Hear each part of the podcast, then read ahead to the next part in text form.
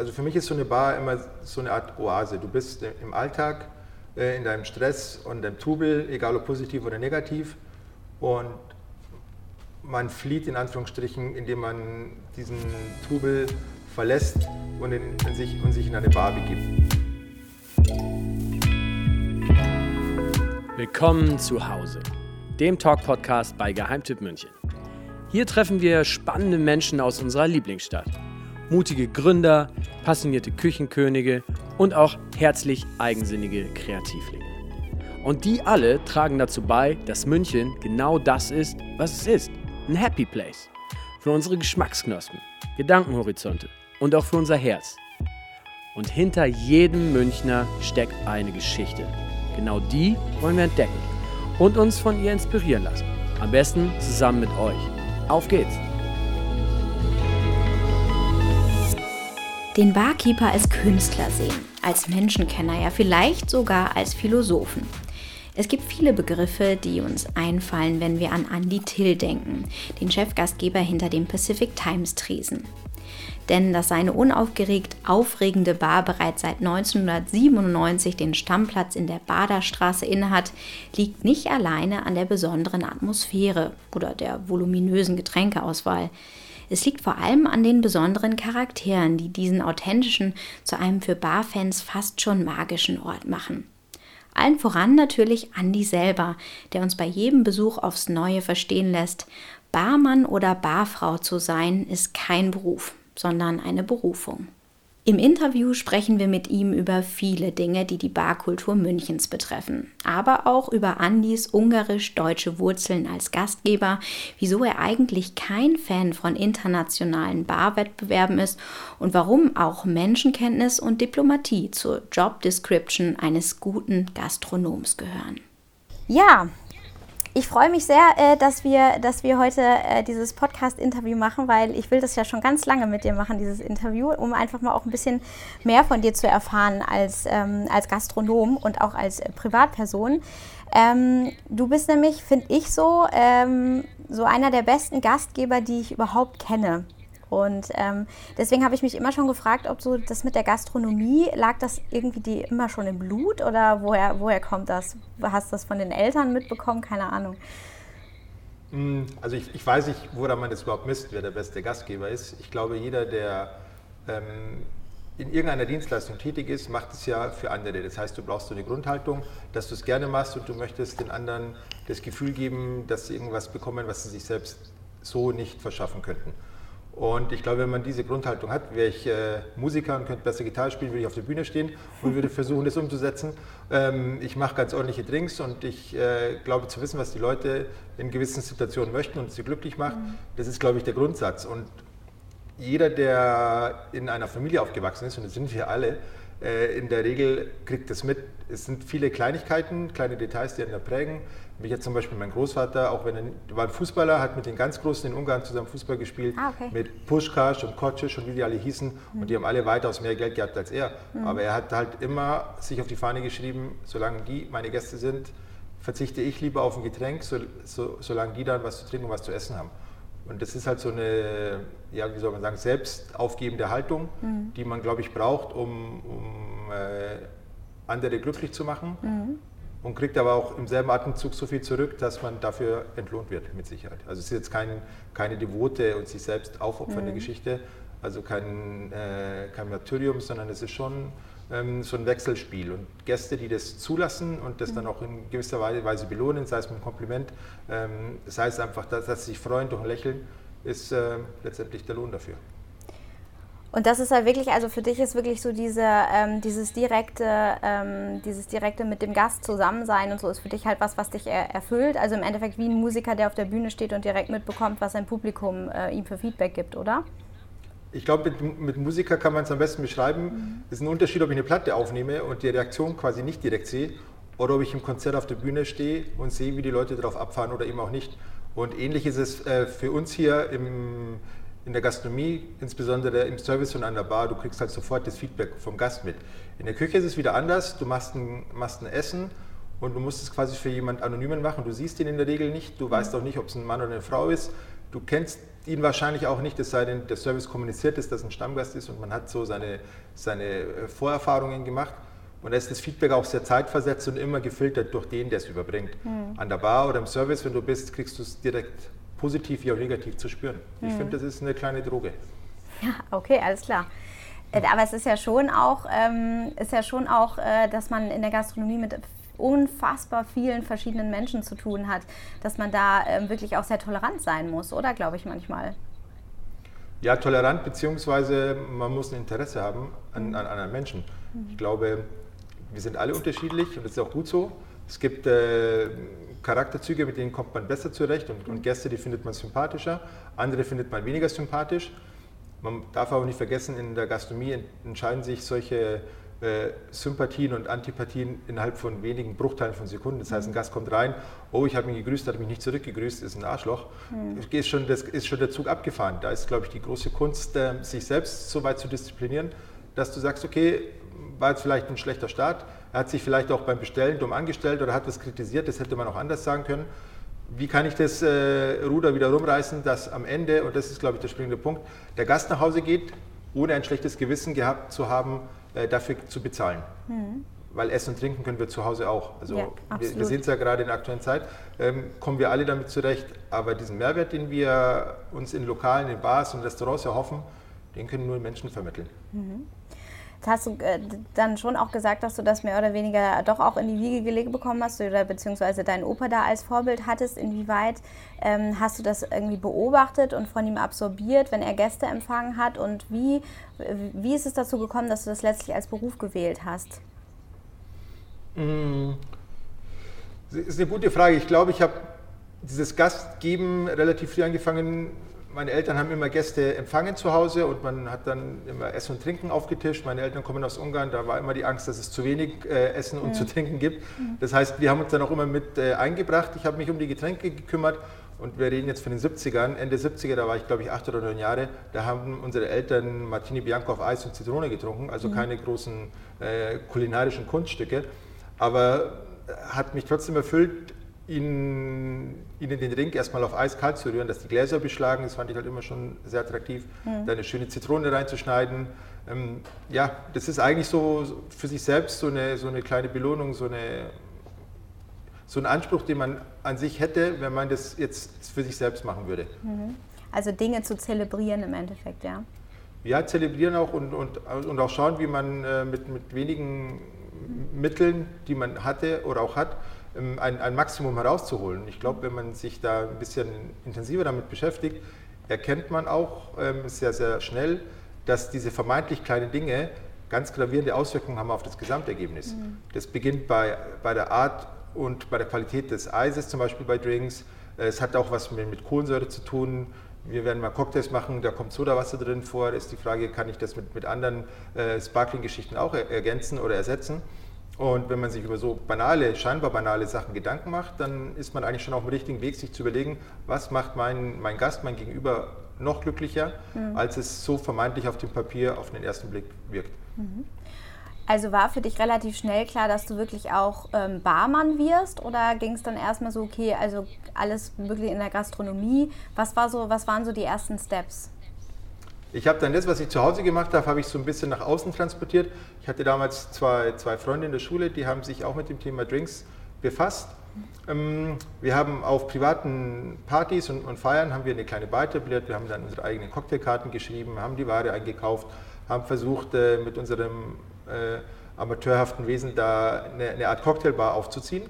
Haben damit dann auch so ein bisschen Geld damit verdient. Mit diesem Geld haben wir uns dann noch mal Zutaten gekauft, ein bisschen Equipment bis wir letztendlich das dann auch auf großen Events umgesetzt haben. Allerdings ist das immer was anderes, wenn du auf einer Party selbst bestimmst, was es zu trinken gibt mhm. und dann der Abend quasi oder der, der, Arbeitsaufwand mit dem Abend beendet ist. Oder wenn du dann selbst hinter der Bar stehst und zwar jeden Tag und du dann auch die ganzen äh, nicht so angenehmen Arbeiten verrichten musst, wie eben das Putzen. Du kannst nicht immer deinen Lieblingsdrink verkaufen, sondern du machst normal ein Bier oder du machst eine Schorle. Du hast mit, mit Menschen zu tun, die du vielleicht nicht sympathisch findest. Und äh, das kam dann erst später nach dem Abitur, wo ich mich dann in einer Bar da austoben konnte und äh, habe dann die Erfahrung gemacht, dass es eigentlich das ist, was ich sehr gerne machen wollen würde. Mhm. Aber du bist tatsächlich, also Abitur und so weiter, das hast du auch schon in Deutschland gemacht oder wann seid ihr mhm. nach Deutschland? Okay, alles klar. Achso, nee, ich bin hier geboren. Ich bin in München geboren und aufgewachsen.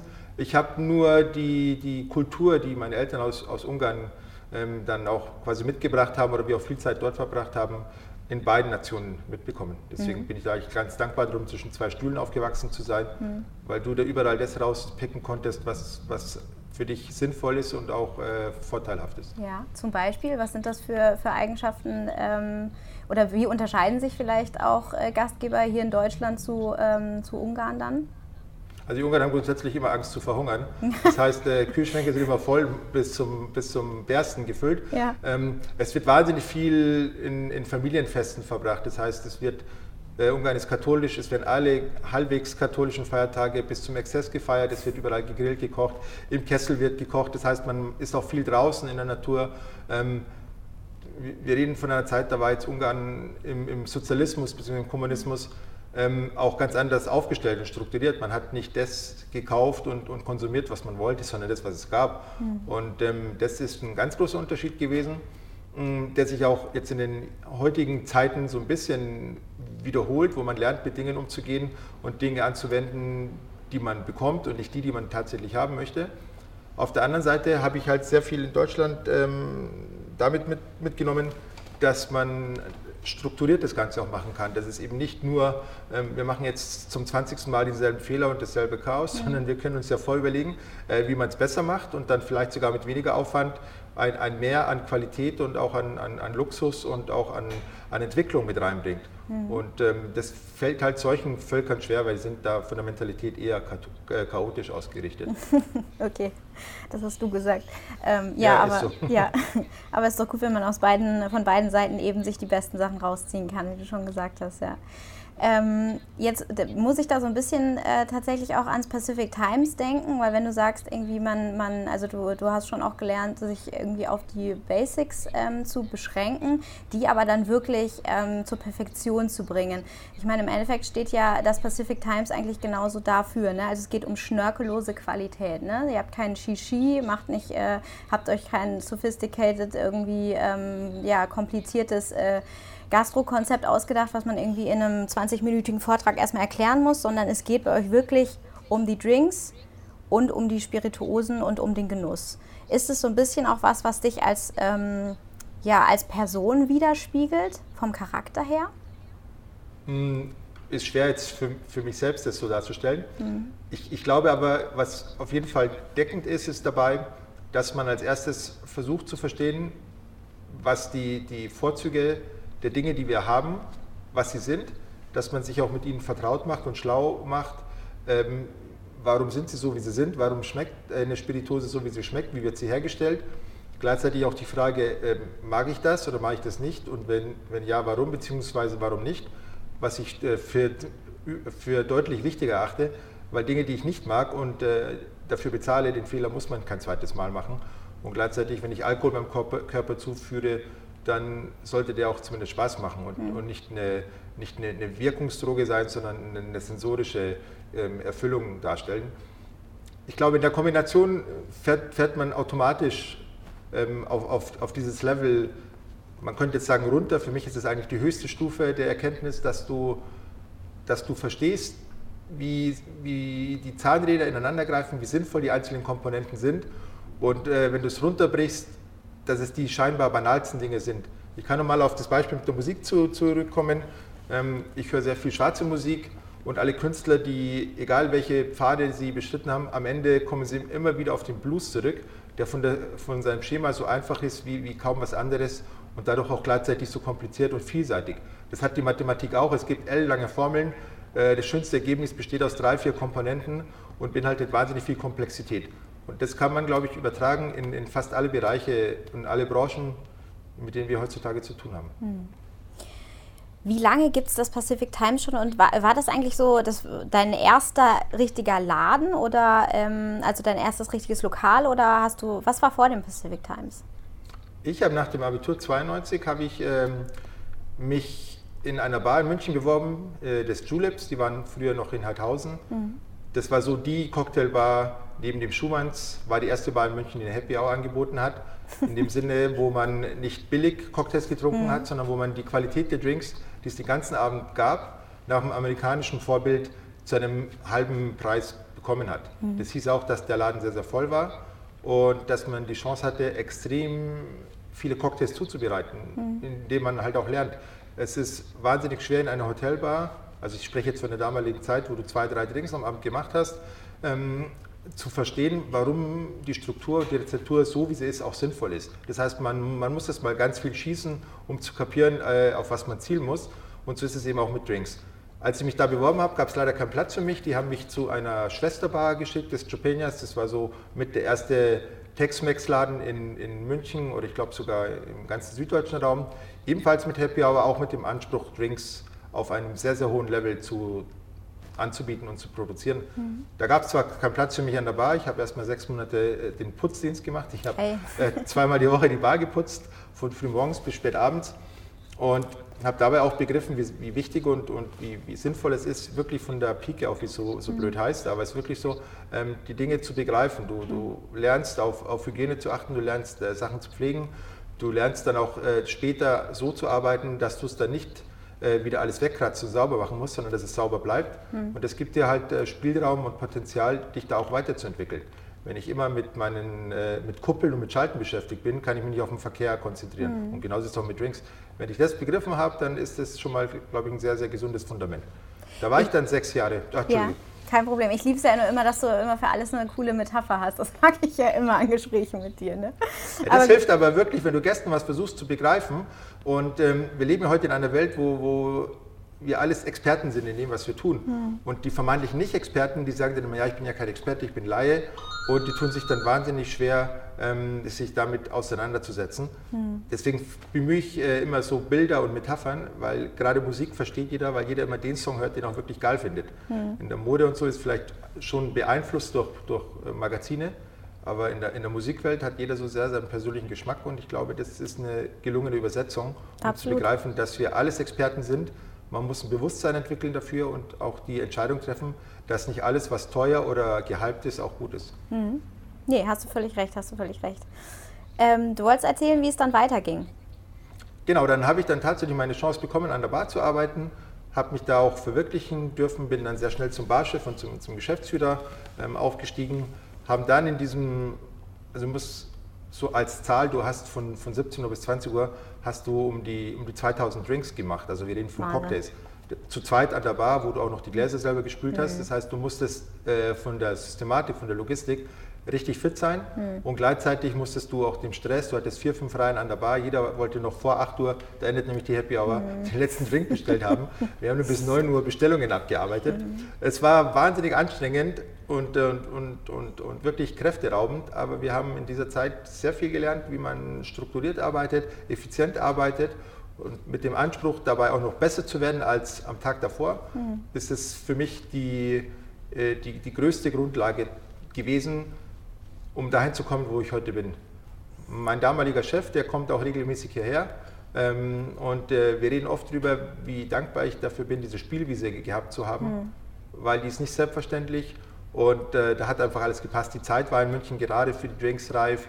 Wir hatten dort einen Laden, wo wahnsinnig viel konsumiert wurde. Wir hatten die Gäste, die heute nach, äh, nach 25 Jahren wieder, nachdem sie ihr Familienleben so ein bisschen durchgebracht haben, wieder Gäste bei mir im Pacific ja. Time sind. Das ist eigentlich so eine generationsschließende Geschichte, ähm, was einen sehr, sehr erfreut, sehr erfüllt. Ja, das kann ich mir vorstellen. Das hört sich auch wirklich, äh, wirklich nach einer schönen Community an. Ist es so ein bisschen, ähm, wenn man da heute so auf die Barkultur guckt in, in München, ähm, bevor wir wieder zurück zum Pacific Times kommen, weil da habe ich tatsächlich auch noch einige Fragen. Dass man da heute, also ich habe manchmal das Gefühl, es gibt nur zwei Extreme. Es gibt einmal wirklich hochwertige, also Bars, die wirklich hochwertige Drinks anbieten und dann gibt es wirklich die Läden, wo du äh, heute auch Happy Hour und dann kriegst du aber nur den letzten Scheiß, auf gut Deutsch gesagt, ne? der Hauptsache große Maxi-Drinks und so. Ähm, mhm. wie, was, wie ist die, wie ist die Bars-Kultur heute in München? Ist die, hat die sich sehr verändert im Gegensatz zu damals, zu deinen Anfängen zum Beispiel? Hat sie definitiv. Also als, mhm. als ich angefangen habe, da war München meiner Meinung nach die Hochburg in Deutschland, was, was Drinks und Cocktails anging. Es war des Schumanns Und dann gab es noch die, die damals Harry's Bar, jetzt Passers Bar. Das waren so die Urgesteine. Dann gab es noch eine Havanna Bar. Und wie gesagt, das Juleps hatte dann schon so seine ausklingende Phase. Aber sehr viel mehr gab es nicht. Und ähm, es gab aber auch keine Netzwerke, es gab kein Social Media, das heißt, man konnte sich auch nicht austauschen. Die anderen Städte waren relativ stiefmütterlich in dem Thema, bis dann irgendwann in den ja, Ende 90er, in den Nullerjahren dann Berlin angefangen hat, da eine Szene zu entwickeln. Mhm. Und diese Szene hat auch München definitiv überholt, weil München sich auf seinen Lorbeeren so weit ausgeruht hatte, dass da einfach wenig Entwicklung drin war. Mhm. Zumal kein Austausch stattgefunden hat und es wahrscheinlich auch eine gewisse Arroganz dahinter war, dass man sagt, wir sind eh die Coolsten, da mhm. kann uns niemand was. Dem war dann nicht so, das finde ich aber eine extrem wichtige Entwicklung, die dann München wieder dazu gebracht hat und dann eben auch die, die aufkommende Technik über Social Media und Facebook und Co., dass man sich äh, mittlerweile verbunden hat, dass man sich vernetzt hat, eben auch mit anderen Städten.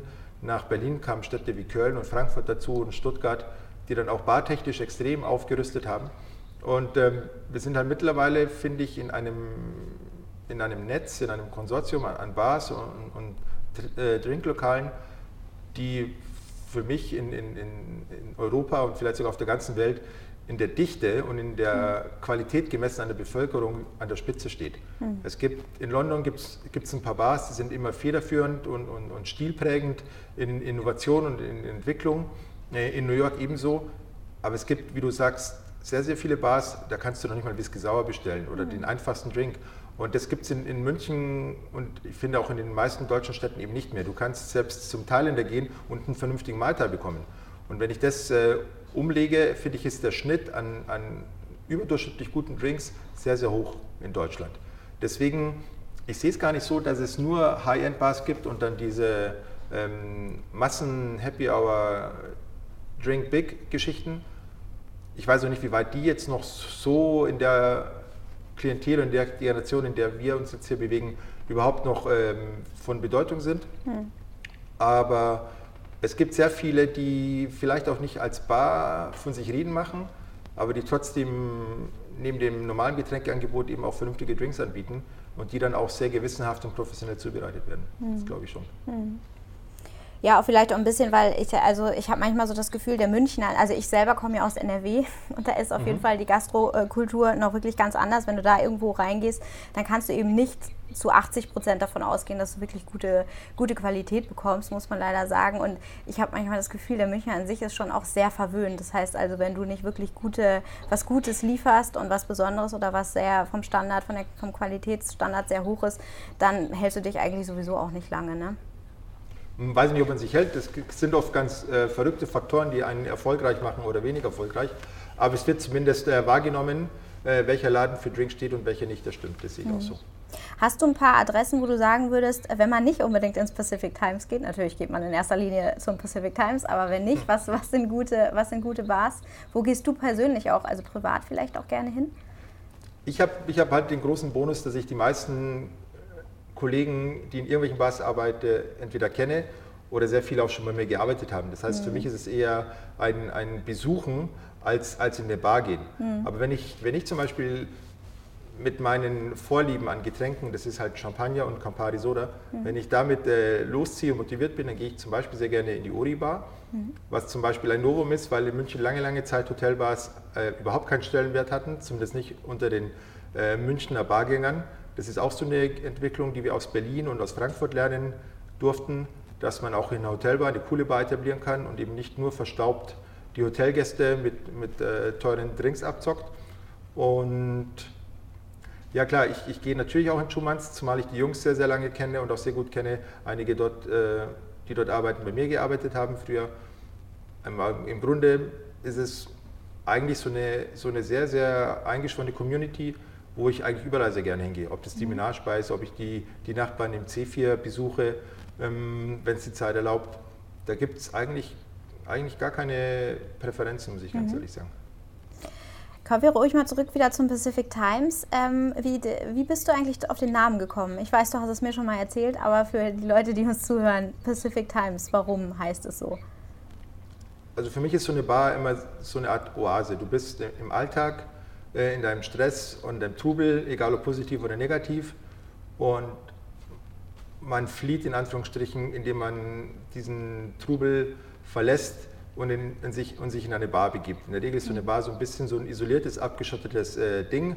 Äh, man kann nicht nach draußen blicken, man blickt nicht rein. Es ist meistens dann zu späterer Stunde auch entsprechend dunkel.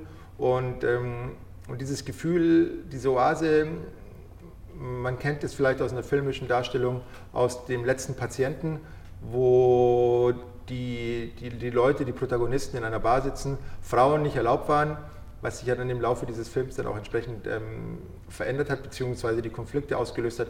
Dieses, dieses Oasenhafte, dieses Friedliche, das habe ich versucht in einen, in einen Namen zu packen. Und Pazifik kommt ja vom lateinischen Pax, der Friede, und hat auf mich auch so eine beruhigende, positive Ausstrahlung, auch so von den, von den äh, Konsonanten und Vokalen, die da aufeinander folgen.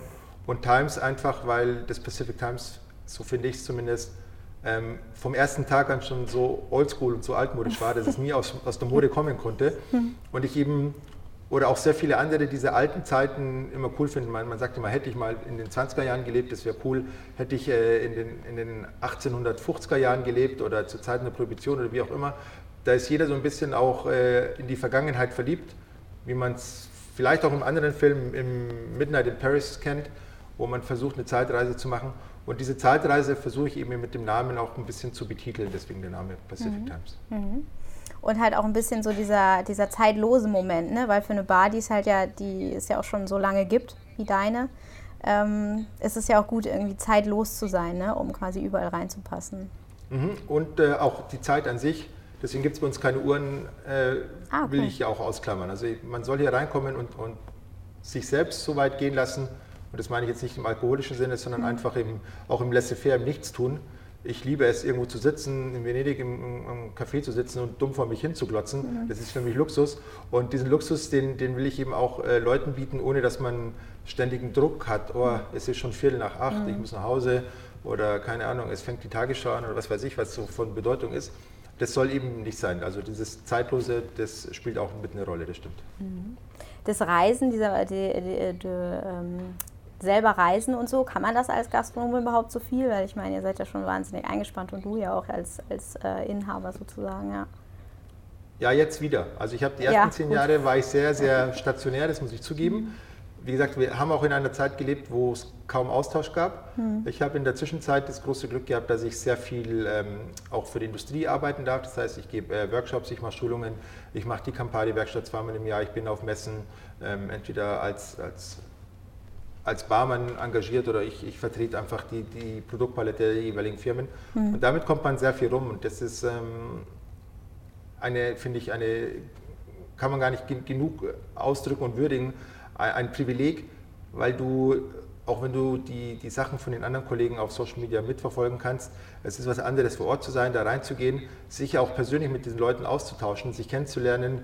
Wir werden immer wieder mal eingeladen als Gastronom auf irgendwelche welche Reisen. Wir dürfen eine Distillerie besuchen zusammen oder man ist in verschiedenen Gremien mit drin. Du bist bei der, bei der Spirit Awards Jury und vergibst dann die Punkte für die Spiritosen. Das heißt, man hat extrem viel Austausch und äh, sehr viel Bewegung und das finde ich unheimlich wichtig. Mhm. Das ist eine Bereicherung und es ist für mich letztendlich der Quell an, an, an Inspiration, mhm. den ich dann auch in so einen alten Laden wie das Pacific Times mit einfließen lassen mhm. möchte. Bei so vielen Jahren am Gast, äh, sage ich jetzt einfach mal, ähm, was war so bisher dein herausforderndster Moment ähm, mit einem Gast vielleicht? Da kannst du dich irgendwie an irgendwelche Anekdoten erinnern? Keine Ahnung, habt ihr besonders äh, mal mit Stammgästen oder habt ihr, habt ihr Stammgäste, die ihr irgendwie immer sehr gerne seht, weil das irgendwie so besondere Typen sind oder so? Weil ich meine, der Barmann an sich, da stellt man sich ja immer so vor, dass der, der ist ja so ein bisschen so das Auffangbecken äh, des Querschnitts der ganzen Gesellschaft oder so, ne? Hm, es gibt ganz viele Anekdoten, die meisten vergisst man auch wieder. Hm habe mir eigentlich immer vorgenommen, mich am Abend nach der Schicht hinzusetzen und das alles aufzuschreiben. Ja, mal ein Buch zu schreiben, man, das wäre doch. könnte man sogar ganze Bände damit füllen. ähm, es passiert halt mal, dass, dass halt um, um halb zwei so ein zwei Meter fünf Hühner reinkommt und behauptet, auf der Straße vergewaltigt worden zu sein, also ein Typ. Ernsthaft? Und dann kommt halt so ein kleiner Zwerg, 1,50 rein und der hätte ihn dann angeblich vergewaltigt. Es gibt so lustige Situationen. Doch, ist schon passiert. Oder wir haben im, bei uns im Lokal gibt es einen, einen Barhocker, an der Bar. Das ist quasi der vorletzte Barhocker, wenn man in den Laden reingeht und um ja. die Bar herumläuft.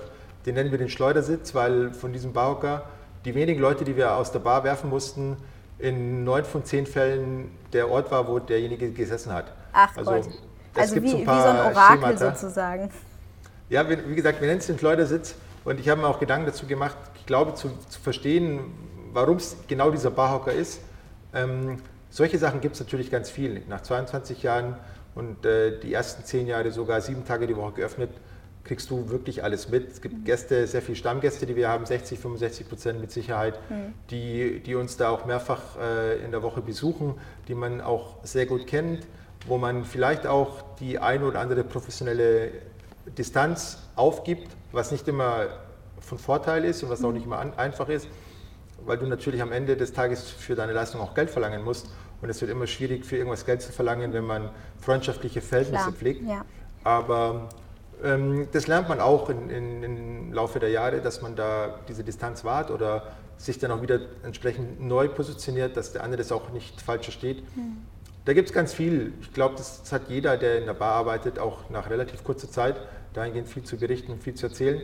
Es sind auch die, die Geschichten, die einen dann letztendlich sehr schnell dazu bringen, sich die, die Überlegung zu machen, ob man in diesem Job auch richtig aufgehoben ist oder ob es einem ums Geld verdienen geht. Mhm. Weil der energetische und der, der, auch der seelische Stress dahinter, der ist so hoch, das kannst du eigentlich nicht bezahlen. Mhm. Das heißt, wenn man äh, ein ganzes Leben betreiben möchte und auch erfüllt dabei sein möchte und glücklich sein möchte, soweit man in seinem, seinem Beruf glücklich sein kann, äh, ist das die Motivation, dass man mit diesen Leuten und mit diesen Herausforderungen jeden Tag gerne sich auseinandersetzt. Mhm. Du hast mir mal erzählt, dass ein Bartender muss sich einfühlen können in seine Gäste sozusagen. Beziehungsweise bevor wir die Frage klären, was ist denn eigentlich der Unterschied? Ich, ich habe immer Angst, dass ich es falsch sage, weil ich auch einfach gar nicht weiß, was, äh, was der Unterschied ist.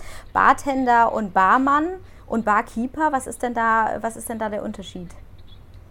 Wir haben uns früher immer Barkeeper bzw. Barmänner äh, genannt. Mhm. Der, die große Unterscheidung kam dann, als die englischsprachigen Kollegen mit dazu kamen und dort wird unterschieden zwischen den Skills. Das heißt, ein, ein Barkeeper ist einer, der eine Bar besitzt. Also ich werde jetzt ein Barkeeper, mhm. bin aber nicht zwingend derjenige, der auch äh, an der Bar steht und die Drinks macht. Das ist dann der Bartender. Da aber der Bartender in der Regel äh, Mischgetränke macht, wie Longdrinks und Bier zapft, ähm, hat man im englischsprachigen Raum nochmal eine Unterscheidung zu dem, der auch äh, sich auf Cocktails und auf, äh, auf äh, Fine Dining in der, in der Spirituosenwelt versteht. Das ist dann der, der Mixologe, der Mixologist. Ah, okay. mhm. Und das wurde dann ins Deutsche übersetzt. Ich finde es ein grausames Wort. Mhm. Ich will auf gar keinen Fall als Mixologe bezeichnet werden. Aber hat sich nun mal in dieser Sprach- und, äh, und, und ähm, äh, Vermischung der, der, Termini jetzt ergeben. Also wir sprechen von Mixologen, die mhm. auf äh, High-End-Niveau Cocktails machen, Bartendern, die an der Bar arbeiten mhm. und Barkeeper, die eine Bar besitzen. Und wenn man auf Nummer sicher gehen will, sagt man Barmann, oder? Ich sage Barmann, ich fühle mich als Barmann, weil ähm, die, die eigentliche Unterscheidung ist nicht mit dem Getränk, was ich äh, herstelle und was ich rausgebe, sondern es ist die Art und Weise und die Überzeugung, mit der ich das Ganze mache. Ja, verstehe. Ähm, jetzt ist natürlich, wenn man Barmann sagt, dann fällt einem direkt auf, es gibt ja wirklich meistens Barmänner und einfach recht selten Barfrauen. Ähm, wobei man ja eigentlich immer sagt, dass Frauen sehr empathisch sind und sich gut in Leute einfühlen äh, können. Und das würde ja eigentlich vielleicht dafür sprechen, dass Frauen eigentlich geborene Barfrauen sind, oder? Warum gibt es dann so wenige? Ich glaube, dass, dass der, der Zuwachs an, an, an Barfrauen oder Barmaids, die sich äh, bezeichnen, ähm, schon mittlerweile in einem, in einem größeren Umfang ist, als, als wir es vor 20, 30 Jahren hatten. Das mhm. stimmt. Ich glaube, der Hauptgrund liegt nicht an, oder ich weiß, dass der Hauptgrund nicht an den Skills, sondern an den Fähigkeiten liegt. Es gibt äh, Frauen, die können Drinks besser machen als äh, ein mancher männlicher Kollege.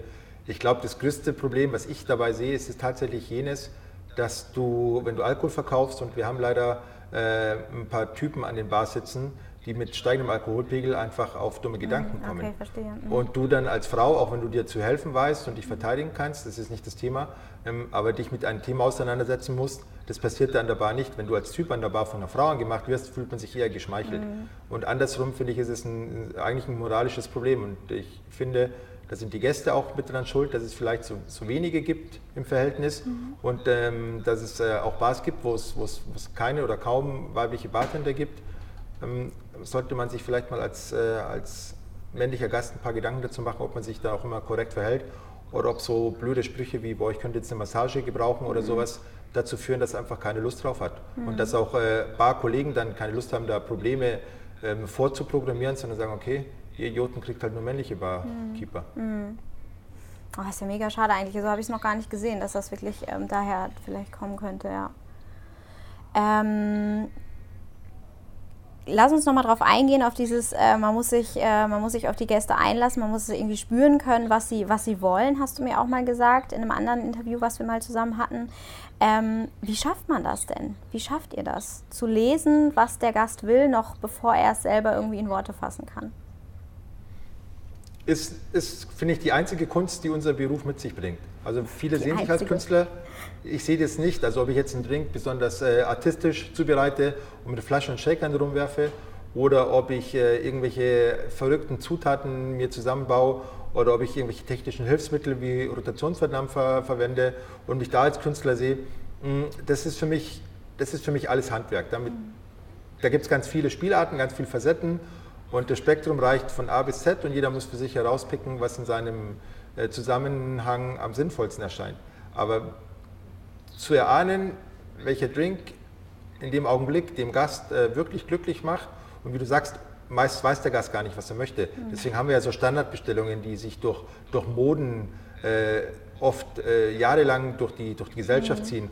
Ob wir in den 80ern, jeder hat einfach einen Gavi bestellt oder einen Chardonnay, dann kam der Calperinia, dann kam ein Mojito, dann haben die Leute angefangen, keine Ahnung, was, was, dann, was danach noch alles kam ohne sich Gedanken zu machen. Spritz kam dann, wurde einfach blind bestellt. Ähm, alles tolle Getränke, die auch äh, mehr als wert sind, dass man sie hat und dass man sie anbietet. Aber man hat vielleicht auch mal Lust auf was anderes und weiß es einfach nicht. Mhm. Und da ist es, finde ich, die einzige Kunst zu erahnen, ähm, dass das jetzt vielleicht nicht die richtige Bestellung ist. Dann ist es auch eine Kunst, das Ganze so zu kommunizieren, dass man sich als Gast äh, nicht äh, äh, vor den Kopf gestoßen fühlt, ne? wahrscheinlich. Ganz genau, dass man sich da nicht beschnitten fühlt, dass man jetzt, okay, ich bezahle doch dafür, also wer zahlt, schafft an, ist richtig, aber vielleicht finden wir was, was dein Geld äh, noch äh, wertvoller mhm. äh, werden lässt.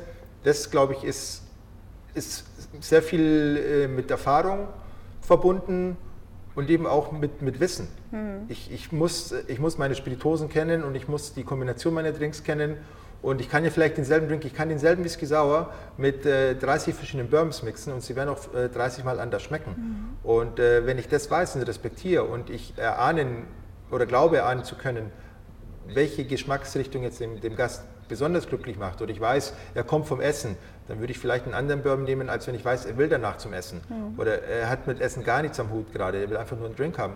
Wenn ich mir all diese Fragen stelle und das muss ganz, ganz schnell ablaufen, weil man hat ja nicht viel Zeit, da einen großen Fragenkatalog mhm. abzuarbeiten, dann ist das die, die Kunst dahinter. Es ist viel Intuition, mhm. man trifft auch nicht immer ins Schwarze, aber ich glaube, solange man es versucht und sich das auf die Fahne schreibt, dass man das möchte, mhm. dann ist man auf jeden Fall auf dem richtigen Weg dazu. Du sagst, das ist viel Intuition, aber könntest du das irgendwie konkretisieren? Also wenn du jetzt einen Gast siehst, weißt du, welche Faktoren äh, dich dann irgendwie dazu bringen, in Bruchteil einer Sekunde zu entscheiden, hey, ähm, ich empfehle dem jetzt mal wirklich statt einem Whisky Sour einen Boston Sour oder keine Ahnung, oder statt einem Aperol mal das und das? Ähm, es gibt so, so, ein paar Merkmale. Ich glaube, das ist das, was, was jeder von uns im Alltag mit Menschenkenntnis oder mit Vorahnung oder mit sonst was betitelt äh, und da, damit eben auch zurechtkommen muss. Wir haben halt hier den, den Sonderfall, dass ein Gast reinkommt, Hallo sagt, man sich kurz äh, irgendwie aus, austauscht mit einer Getränkekarte und dann muss eigentlich schon im nächsten Augenblick muss einem klar sein, was diesen Gast glücklich macht. Das heißt. Zeit, die Zeitspanne ist sehr, sehr kurz. Ähm, die Intuition, die basiert auf ganz vielen unterschiedlichen Sachen. Vor 20 Jahren hätte man äh, hätte eine Frau einen Drink bestellt, ich hätte gerne irgendeinen Drink, hätte man immer gesagt, fruchtig, süß, mhm. was mit Erdbeeren oder rot, irgendwas. Das ist ein Bullshit. Das war damals schon ein Bullshit, ja. wurde aber einfach so akzeptiert. Mhm. Ähm, heute gibt es äh, Jungs, die trinken Aperol Spritz mit dem Strohhalm aus dem Glas mhm. ähm, und Mädels, die, die schütten sich vier Martini-Cocktails rein. und da gibt es aber so ein paar Anzeichen, die zumindest die Vermutung zulassen oder begründen. Ich, es ist wahnsinnig schwer. Also ein Tattoo macht jetzt noch, noch aus niemandem einen, einen hartgesottenen. Aber wenn einer zum Beispiel ein Tattoo hat, dann ist man vielleicht auch in einer anderen Szene unterwegs oder viele Tattoos hat, dann ist man wahrscheinlich ähm, ein bisschen anders unterwegs als mit Mainstream. Und da würde man mhm. vielleicht seine Wahl äh, von, von so einer Mainstream-Bestellung in eine andere umwandeln. Mhm. Es ist wahnsinnig schwer, wie gesagt, das, das äh, zu benennen, weil es keine Regel gibt. Es gibt da auch kein Gesetz und es kann, wie gesagt, auch in die Hosen gehen. Mhm. Und dann ist es äh, eher die Hintertür, die man sich offen lässt, wenn man so eine Empfehlung ausspricht, dass man dann dem Gast die Möglichkeit gibt, A, Nein zu sagen, mhm. ohne dass es ihm schwerfällt und dass man, wenn man merkt dann, okay, da kommt eine Reaktion, die haut ihn jetzt nicht so richtig um, dass man selbst noch eine Hintertür hat und sagt, okay, da kann ich nochmal äh, dran fallen oder meinen Vorschlag ein wenig variieren mhm. oder anpassen. Mhm. Es ist so ein bisschen, ja, mhm. letztendlich ist es Rhetorik ein Stück weit, dass man sich was offen lässt und gleichzeitig die Erfahrung, dass man sagt, okay, ich habe da ein Portfolio oder ein Pool an Drinks, die in der, in der Situation sinnvoll wären und da werden wir schon was gemeinsam rauspicken. Mhm. Das, äh, das lässt schon vermuten, also äh, der, der Beruf des Barmanns, der Barfrau ist nicht nur irgendwie ein Handwerk, sondern hat auch wahnsinnig viele soziale Komponenten. Das, ist, das wirkt total komplex und ist es sicherlich auch. Da ist es ja noch außergewöhnlicher und noch verwunderlicher eigentlich, dass, der, dass dieser Beruf an sich jetzt keine offizielle Ausbildungs- oder keinen offiziellen Ausbildungsweg hat. Ist das für jemanden wie dich, der das so professionell betreibt, irgendwie ein Missstand? Muss sowas geändert werden oder wie siehst du das? Also ich, ich, ich würde es begrüßen, wenn man diesen, diesen Zustand ändert, weil man damit auch dem ganzen Berufszweig eine andere Wertschätzung vermitteln würde. Wenn, äh, wenn ich irgendeinen Beruf habe, und wir kennen das alle, die mal in der Gastronomie gejobbt haben, ähm, dann kommt oft die Frage von den Gästen, ja, was machst du im richtigen Leben? Mhm. Es ist wahnsinnig schwer für jemanden, der professionell in der Gastronomie arbeitet, das in Deutschland auch umzusetzen. In Österreich haben wir, haben wir eine, eine Gastronomie-Schule, die du besucht hast und du bist auch der Herr Kellner, der Herr Ober und hast einen ganz anderen Stellenwert, als wenn du hier im Service bist, dann ist man vielleicht Student nebenbei, mhm. egal welche Altersstufe. Und was das Thema Bar angeht, haben wir natürlich das große Defizit, dass noch nicht mal mit, mit einem Restaurantfachausbildung und Hotelfachausbildung dieses Thema auch nur annähernd abgedeckt ist, beziehungsweise diese Barmeisterprüfungen, die über die IHK dann abgewickelt werden, von Leuten geschult und, und auch geprüft werden, die in meinen Augen die Materie nicht, nicht mal im Ansatz verstehen. Ich weiß, wer heute eine IHK-Prüfung ablegt, der wird immer noch getestet auf einen Irish Coffee, auf einen Florida-Cocktail, der irgendeine alkoholische, alkoholfreie Variante von irgendeinem Punsch sein soll, von dem ich heute noch nicht weiß, was, wer sich so einen Schwachsinn ausdenkt. Und von einem äh, Brandy Alexander, das ist ein Drink, der zwar ganz cool ist, aber den man in, in fünf Jahren einmal verkauft. Also wir reden hier von dem am wenigsten hm. repräsentativen Ausschnitt der Barszene, die dort gelehrt in Anführungsstrichen und, und, und geprüft wird, die man sich ausdenken kann. Deswegen sehe ich das als extrem stiefmütterlich behandelt. Mhm. Und ich fände es gut, wenn da fähige Leute ähm, auf diesem Gebiet auch was Offizielles daraus machen könnten, sodass es diesen Beruf auch als Lehrberuf gäbe. Mhm. Das würde die Branche mit Sicherheit vorwärts bringen und auch das Ansehen. Wie sehr verfolgst du so internationale und nationale Wettbewerbe äh, in, in, eurem, in eurer Profession? Du meinst so, so Cocktailwettbewerbe, so, so Genau, ist, ja genau. Ist es sowas wie irgendwie für den Normalo die WM oder EM oder so? Oder ist es, ähm, also verfolgt man das wirklich und findet man das spannend und äh, ist man da irgendwie dabei oder? Also wenn ich ehrlich bin, ich finde das relativ schwachsinnig. Ich bin zwar, ich bin zwar äh, ab und zu und dann auch gerne in der Jury, aber eben aus diesem Grund, weil ich diesen vermeintlich schwachsinnigen Ansatz versuche, dadurch ein bisschen zu kompensieren. Okay. Also vorweg, diese Veranstaltungen sind extrem wichtig, gerade für, für die Nachwuchsgeneration, um sich populär zu machen, um sich bekannt zu machen, um da schon die Chance zu bekommen zu reisen. In der Regel werden da riesen Events draus gemacht, die Industrie gibt auch sehr viel Geld dafür aus und es ist ein Bonus, den ich in meinen Anfängen nicht genießen durfte. Es gab keine Competitions, es gab keinen Austausch und ich habe auch meine Barkollegen äh, nicht über solche Wege kennengelernt. Deswegen finde ich das grundsätzlich gut, dass es stattfindet.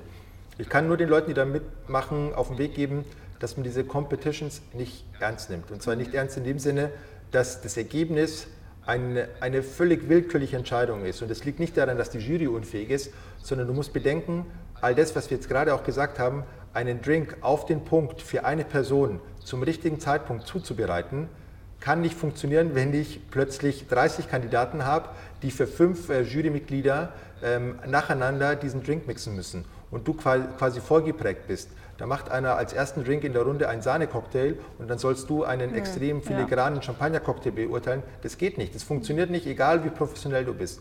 Und es hat auch nichts mit dieser Emotion von, von Drinks zu tun. Du kannst auch nicht hergehen und sagen, ich lasse jetzt, ähm, weil diese Kochsendungen so wahnsinnig populär sind und ich sie auch sehr gerne mag, du lässt jetzt eine Competition laufen und lässt die ganzen großen Fernseh- und Starköche ähm, gegeneinander kochen und das dann äh, vorsetzen einer Jury. Die Gerichte haben eine, einen Zusammenhang, einen Kontext mhm. und das kannst du in so einer Challenge, kannst du das nicht umsetzen. Trotzdem finde ich es wichtig, dass man mit dieser Situation lernt umzugehen. Ähm, selbst Leute, die lange in dem Beruf arbeiten, sind an Competitions extrem nervös und zittern auf der Bühne. Ähm, ist ein völlig anderes Arbeiten als an der eigenen Bar und als Erfahrung mit Sicherheit äh, unbezahlbar, mhm. aber nicht als wirkliche Aussagekraft, welcher Drink jetzt besser war. Mhm. Und was rätst du so Nachwuchsbarmännern ähm, und Frauen ähm, stattdessen? Also beziehungsweise nicht stattdessen, weil du sagst ja, teilnehmen, das äh, bringt einem auf jeden Fall schon was für die Erfahrung, für die, für die eigene. Aber was sind so, wenn ich ja, also ich stelle mir das wahnsinnig schwer vor. Ich hatte früher einen, äh, einen, Berufswunsch und ich wusste so ungefähr, in welche Richtung ich gehen kann, was ich studieren muss und so. Aber da, das ist ja jetzt nun irgendwie ähm, für, den, für den Barmann oder für die Barfrau irgendwie gar nicht der Fall. Also was mache ich da? Welche Schritte, welche Wege leite ich ein? Ähm, man muss sehr viel Eigeninitiative mitbringen in den Beruf, eben weil es kein, kein Lehrberuf ist. Es gibt mittlerweile sehr, sehr viele Bücher, die man lesen sollte. Man Alle? muss sich jetzt auch. Ja, das ist schwer. Das ist, ich habe zwar wahnsinnig viele Bücher, ich muss zugeben, in die meisten habe ich gar nicht reingeschaut, weil ich sie mir nur gekauft habe, weil sie verfügbar sind und weil ich sie gerne in, in mein Bücherregal äh, einordne. Aber weil du gerne die schnell, Zeit hättest, sie wirklich zu lesen wahrscheinlich. Ne? Hm, das ist gar nicht der springende Punkt, aber ich weiß genau, dass das Zeitverschwendung ist, weil das, was drinsteht, ähm, unter einem anderen Aspekt in dieses Buch gekommen ist. Also da geht es eher um die Ästhetik vielleicht. Es gibt äh, Barbücher, die sind äh, kombiniert mit Kurzgeschichten, die dann eher das Atmosphärische vermitteln. Ähm, du kaufst dir Bücher, die zwar wunderschöne Drinks fotografiert haben und diese Emotionen visuell umgesetzt haben, aber die Anleitungen, also inhaltlich die Texte, einfach schwachsinnig sind und keine Aussage haben. Mhm. Aber ich kann das immer nur beurteilen, wenn ich auch wirklich genug gesehen und, und, und dazu ge gelesen habe und auch immer die Fragen gestellt habe. Also das, was du jetzt mit mir machst, nämlich Fragen stellen, das kann ich auch jedem raten, der in diesem Beruf arbeitet. Oder ich glaube, das gilt für jede, jede berufliche Branche. Man muss fragen, warum macht man das? Und die Frage ist dann auch nicht Mann, sondern warum soll ich das machen? Weil jede Bar, jedes Konzept, jede Stilistik natürlich eine andere Voraussetzung mitbringt. Kann ich jetzt nicht universell sehen. Die zweite Frage ist, macht es für mich Sinn? Kann ich es mit irgendwelchen anderen Mitteln besser machen? Das sind so die Fragen, die einen vorwärts bringen mhm. und die auch nicht respektlos sind, aber das, was etabliert ist, immer hinterfragen. Mhm. Oder anders, äh, wenn, wenn, wenn das alle machen, dann, dann wird es wohl einen Grund haben. Mhm. In der Regel ist es so. Manchmal gibt es auch einfach dieses Lemminge-Gefühl, da macht jeder den Scheißdreck vom anderen nach. Aber grundsätzlich ähm, hat alles seinen Grund und den gilt es herauszufinden und den zu hinterfragen. Und dann ist man, glaube ich, ein Stück weit auf dem richtigen Weg, dass man sich da etabliert und dass man eine Basis schafft, mit der man auch äh, seinen eigenen Stil dann damit begründen kann. Mhm. Ähm, wir wollen es gar nicht so sehr ähm, besprechen, ähm, weil ich glaube, wir alle haben das Thema schon, äh, schon sehr häufig in den letzten Tagen gehört, gehört und freuen uns wahrscheinlich auch mal äh, andere, andere Themen zu hören. Ähm, aber ich will es trotzdem einmal kurz ansprechen. Was macht so ein Vollblutgastronom wie du in so einer Extremsituation wie jetzt ähm, zum Beispiel zu Corona? Also wir haben jetzt für uns eigentlich mit dem ersten Tag entschieden, dass wir ein, ein Takeaway und einen Delivery Service anbieten, mhm. auch für Drinks. Wir machen halt dann die Drinks in, in kleine Fläschchen, servieren dazu das Eis und die, die Zutaten bzw. Äh, die Garnituren. Ah, so läuft das ab. Ich habe mich schon gefragt, wie das dann äh, so funktioniert, dass der auch wirklich richtig gut ankommt, sozusagen beim, beim Gast. Richtig gut ist relativ. Es ist natürlich ähm, immer ein Kompromiss, mhm. ähm, wenn man einen Drink transportiert und ihn dann, oder wenn man ihn so wie wir das jetzt machen, vormixt und dann an den, an den, Gast bringt oder der Gast ihn dann mit nach Hause nimmt. Mhm. Aber ich glaube, das ist zumindest ein Kompromiss, der die, die, die Güte und die Qualität halbwegs äh, umsetzt. Da reden wir jetzt nicht von den Feinheiten und nicht von dem philosophischen, mhm. emotionalen Ansatz, sondern geht es einfach um, um gut gemachte, ehrliche Drinks. Mhm. Und äh, das lässt sich auf jeden Fall umsetzen. Du, du, du machst den Drink einfach, als würdest du ihn aller Minute dem Gast in ein Glas zubereiten. Du füllst ihn aber diesmal nicht ins Glas, sondern in eine Flasche. Äh, servierst dazu das Eis separat, sodass man dann vor Ort äh, sein Eis in sein, sein Glas zu Hause füllt, den Drink reinfüllt und dann eben im Bedarfsfall eine Zeste drüber bestäubt oder eine Kirsche draufsetzt, um auch eben das Visuelle zu haben, was man mit Drinks auch verbindet. Mhm. das machen wir. Und dasselbe gilt dann auch für die Speisen. Da versuchen wir Gerichte anzubieten, die auch ähm, eine Standzeit von 10, 15 Minuten ähm, über sich ergehen lassen, ohne dass man dramatische Qualitätsverluste hat. Und äh, ja, das ist leider gerade die Situation, da muss man durch. Ist für jeden gleichermaßen schwierig. Aber ich glaube, wenn man da einfach nicht sich zu Hause hinsetzt und wartet, dass irgendwas passiert, weil es wird nichts von alleine passieren, solange man nicht selbst was bewegt, ähm, kann man daraus auch sehr viel lernen. Du, du hast jetzt plötzlich bist gezwungen, dich mit Sachen auseinanderzusetzen ähm, zum Thema Haltbarkeit zum Beispiel. Wie kann ich es, äh, wie kann ich meine Säure im Drink so aufrechterhalten, dass sie nach einer Stunde immer noch diese Frische hat? Oder kann ich mir damit äh, aushelfen, dass ich sage, ich liefere ein kleines äh, Achtelstück Limette oder Zitrone äh, separat mit, die man sich dann zu Hause übers Glas äh, spritzt, damit mhm. man nochmal dieses frische Erlebnis hat. Ähm, das hilft auf jeden Fall, sich mit den Komponenten, die im Drink sind, aus einer anderen Perspektive auseinanderzusetzen und äh, dann auch vielleicht für die Zukunft ein paar, paar Vorteile und, und, und Fortschritte in puncto Qualität mitzunehmen. Sehr optimistische Herangehensweise gefällt mir. Ähm, jetzt wollen wir auch nicht mit Corona ähm, quasi das Ding hier beenden, unser schönes Gespräch. Äh, deswegen habe ich jetzt noch äh, zwei besonders schöne Fragen für dich. Ähm, wenn du ein Drink wärst, was wärst du denn für ein Drink und warum? Ich sagte vorhin schon, ich habe zwei Drinks und die, also die sehe ich auch äh, für mich als Person. Das ist eben Campari Soda und es ist Champagner. Das sind für mich zwei Drinks, die wirken wahnsinnig banal. Champagner klingt vielleicht für die meisten Menschen so ein bisschen nach Bling Bling und, mhm. und, äh, und, und, Luxus und, und, und äh, Schickimicki. Nein, das sind zwei Drinks. Ich fange mit dem Champagner an.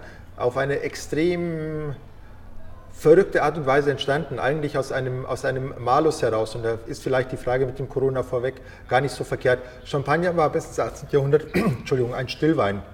Und qualitativ aufgrund der geografischen Gegebenheiten des Terroirs von so mäßiger Qualität, dass ihn keiner haben wollte. Die Briten haben es gekauft, weil die so ziemlich alles trinken, was irgendwie Alkohol enthält.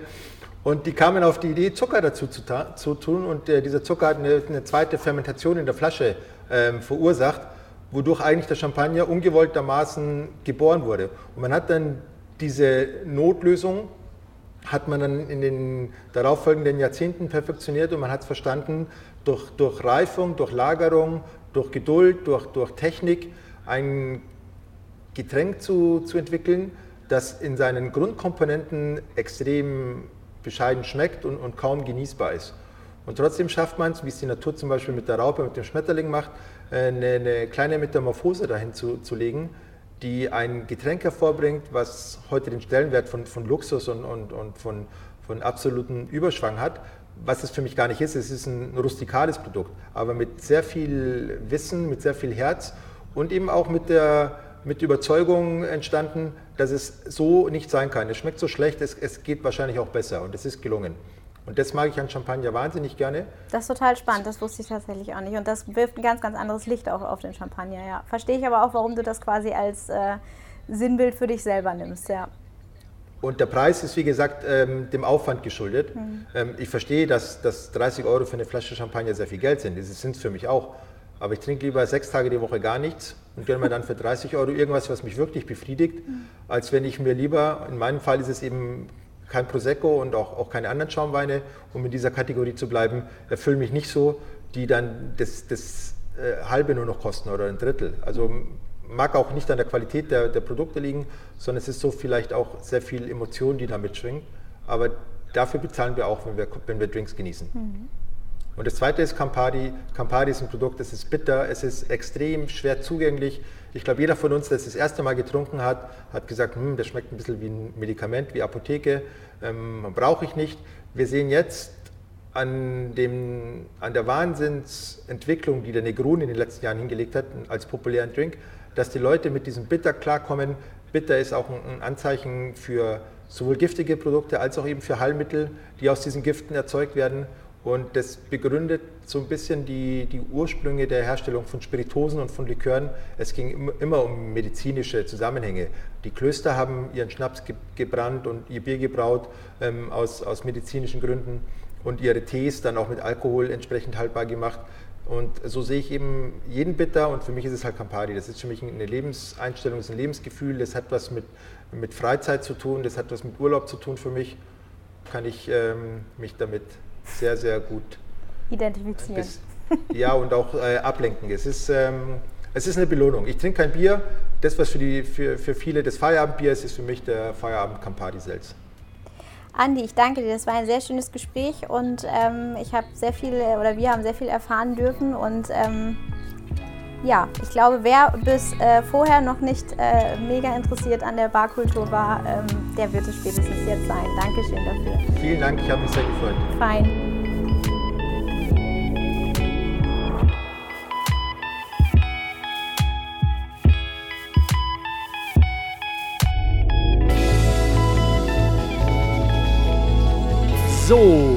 Vielen Dank euch fürs Zuhören. Uns hat es riesig viel Spaß gemacht. Ähm, wir hoffen natürlich, euch ging es genauso. Und wenn es euch genauso ging, dann müsst ihr diesen Podcast jetzt natürlich abonnieren. Ihr müsst ihn kommentieren. Ihr müsst ihn liken. Ihr müsst damit machen, was man mit allen Dingen im Social Web so tut. Interagiert mit uns, empfiehlt ihn weiter. Und wenn ihr irgendwelche Fragen habt, zögert nicht. Wir beantworten sie und finden es beim nächsten Mal raus.